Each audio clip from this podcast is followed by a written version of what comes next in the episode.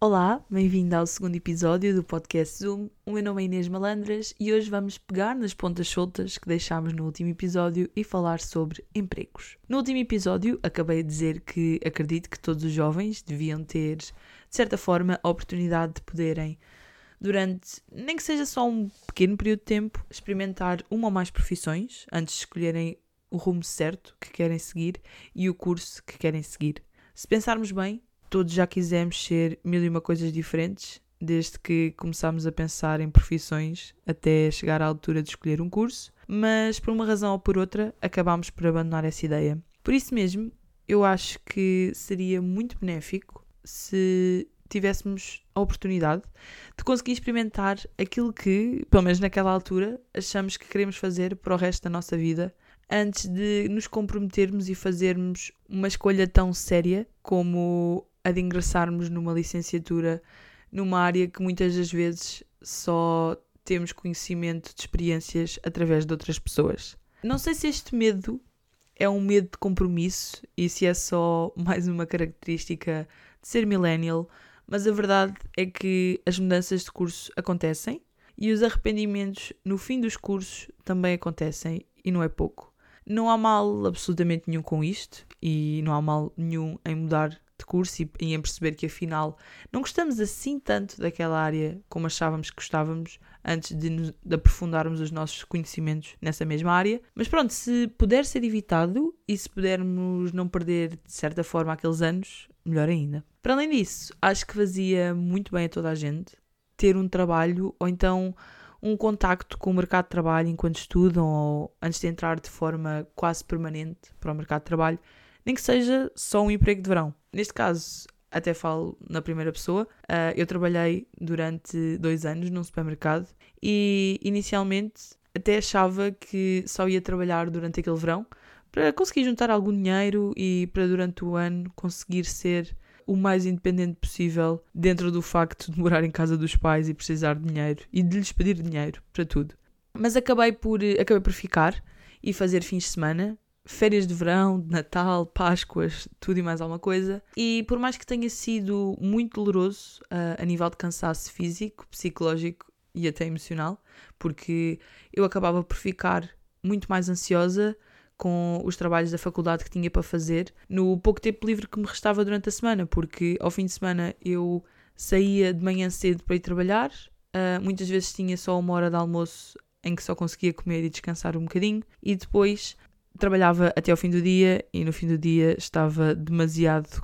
cansada para conseguir pegar em algum trabalho. Portanto, durante a semana, o tempo que me restava tinha que ser gerido quase milimetricamente para conseguir fazer tudo, mas até correu bem. E aprendi muito sobre, sobre lá está, sobre gestão de tempo, sobre responsabilidade,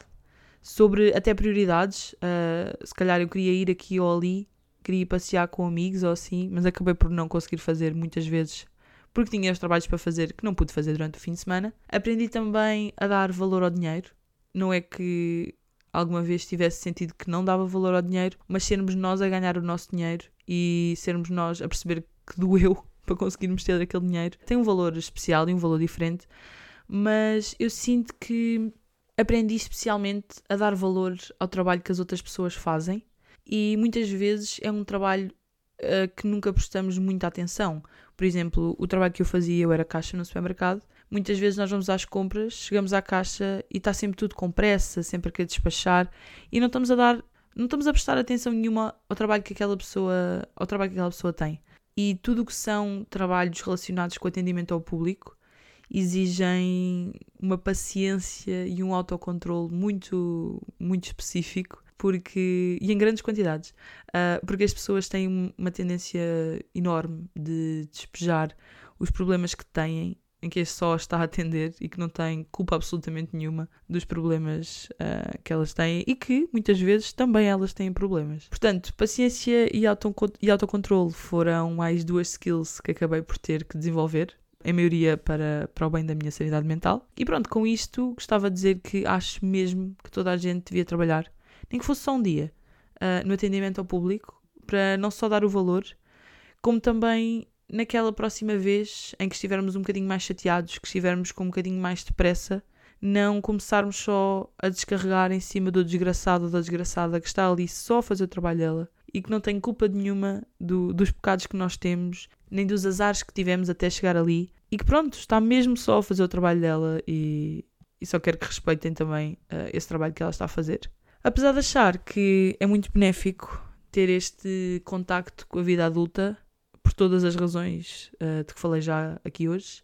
nem tudo são rosas e todas as moedas têm, têm duas faces. E o dinheiro, mesmo que numa quantidade, numa quantidade pequena, traz uh, conforto e traz